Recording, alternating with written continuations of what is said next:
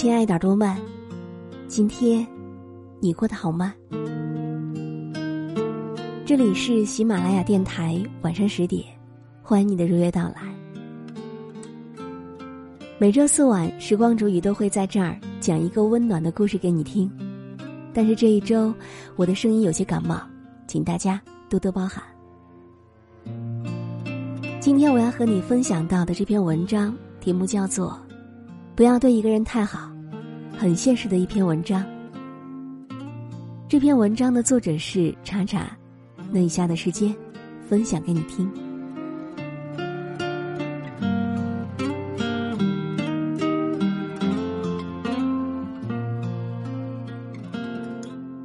我记得刚毕业的时候，在北京和一个女孩合租，我性格属于偏成熟。比较习惯照顾到别人，所以在公共区域的卫生基本上都是我顺手就给收拾了，包括偶尔做做饭、每个月交水电费等等。有几次我半开玩笑的对他说：“你也得承担一部分责任呀，不然万一我长时间不在家，你该怎么办呢？”可他总是撒娇着说自己不会。这也就作罢了。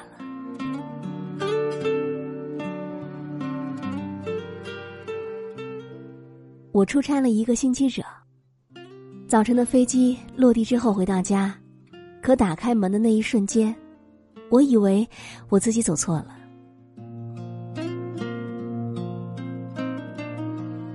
客厅里外卖袋子和餐盒丢得到处都是，还有油渍都躺到了地上。卫生间里的垃圾桶塞得满满当当，还有很多扔到了地上，地板上全是脚印儿，这简直刷新了我的三观。他睡眼惺忪的从房间里走出来，伸个懒腰对我说：“哇，你回来了，家里终于又要变干净了呢。”我有些受不了，问他：“你就不能稍微收拾一下吗？”随后我放下行李就出门吃饭去了。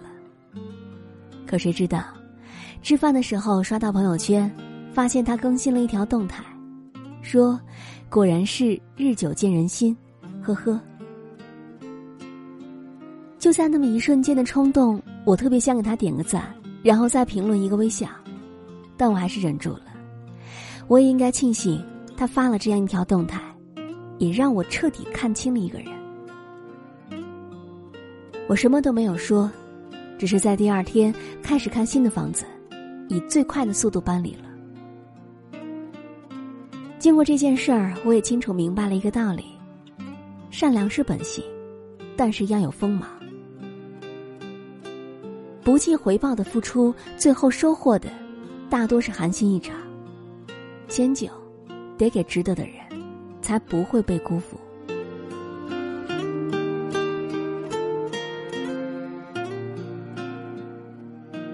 有一个小故事，我不知道你听过没有。A 和 B 是很好的朋友，A 不喜欢吃鸡蛋，所以每一次都把鸡蛋给 B 吃。给了好久之后，有一天 A 把鸡蛋给了小 C，可结果呢，B 就会勃然大怒，说：“你为什么不给我？”可是 B 忘记了，那个鸡蛋原本就是 A 的，给不给，给谁？都是 A 自己的选择。生活中常有这样的事情，斗米恩，十米仇。你对一个人千般好，可只要有一次没有让对方如愿，那换来的就是翻脸和生气了。你以为的无条件的对一个人好，是自己喜欢对方和珍惜这段感情的表现，但是换来的。却往往是对方越来越不把你当回事儿，让你帮着做什么事情，一找你你就答应了；做错了事让你不开心，一道歉你马上就原谅了。那么时间久了，在对方眼里，你就是应该百依百顺，什么伤害都能够接受的人。如此这般，对方自然会越来越不顾及你的感受。人各有性格，不是所有的人都懂得感恩的。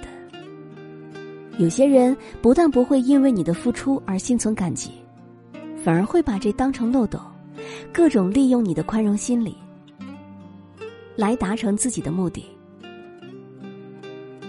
我的闺蜜也曾经遇见这样的事情，他们家在内蒙古，每次假期结束都会带牛肉回来分给寝室的室友。牛肉很沉不说，而且还很贵的。但是闺蜜觉得，都是好朋友。带点特产一起吃，大家开心就好。然而有一次，她去其他城市旅游，开学的时候直接回了学校，没有专程再回家带特产。可结果呢？寝室里的一个姑娘用略带质问的口气问他：“为什么这次没有牛肉呢？”他心里是有些不舒服的，但还是好声好气的解释了，说没有来得及。可结果对方却不依不挠，哎呦，你就是没有诚心给我们带嘛，否则怎么也就背来了。一向好脾气的闺蜜气得浑身发抖，和对方大吵一架。没成想，对方事后还很委屈的告诉其他人，说我就是开个玩笑嘛，他至于吗？后来闺蜜和我说，如果有一天我变得越来越自私，一定是被这种人逼的。很多人都是这样，不是不够好，而是感受过那种难受，掏心掏肺的对一个人好，而对方却把你的好当成理所当然。被伤害过，就不愿意再付出真心了。古人说：“恩宜自淡而浓，先浓后淡者忘其惠；威宜自严而宽，先宽后严者人怨其酷。”就是说，对一个人好，要循序渐进的。如果一开始就展现了自己的全部，之后你稍微松懈一点儿，对方就会忘记你的好。就像新官上任三把火，最开始严苛一点，慢慢的去交接，对方反而会觉得你是一个很好的人。最薄的不过是感情，最凉的。不过是人心。我们都是大人了，不能像个孩子一样，一股脑把糖豆分给别人。你要懂得分辨，谁才是值得你真心付出的人。对于那些不懂珍惜、一味索取的人，不必纠结。做一个不好相处的人，没有什么不好。该拒绝的时候就要拒绝。该生气的时候就要生气，不要勉强自己，还助长了对方的气焰。你要知道，这个世界上，你就是独一无二的你。有那么多的人疼你爱你，不是为了让你对谁委屈去讨好谁。酒喝六分醉，饭吃七分饱，对一个人好，不要超过八分。对别人好之前，要记得先心疼自己。最后，也希望每一个正在倾听的你，愿你的每一份付出都能够收到感恩和回报，愿你的每一份心意都能够被读懂、被珍惜。记得把真心和付出都留给值得的人，好吗？